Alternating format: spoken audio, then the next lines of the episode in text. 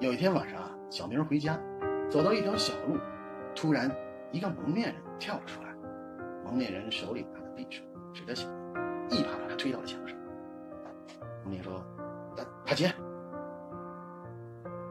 大哥，大哥，别别别别，我都给你，都给你，别伤害我。”小明边说边掏兜：“大哥，我我没带钱，带手机没有？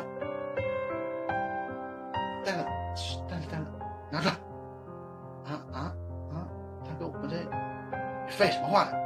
赶紧拿出来。”小明只好把手机拿了出来，蒙面人一把就抢了过去，打开手机，哎，密码密码，一、一二三四五六。蒙面人把手机打开，我把手机还给了小明，别拿。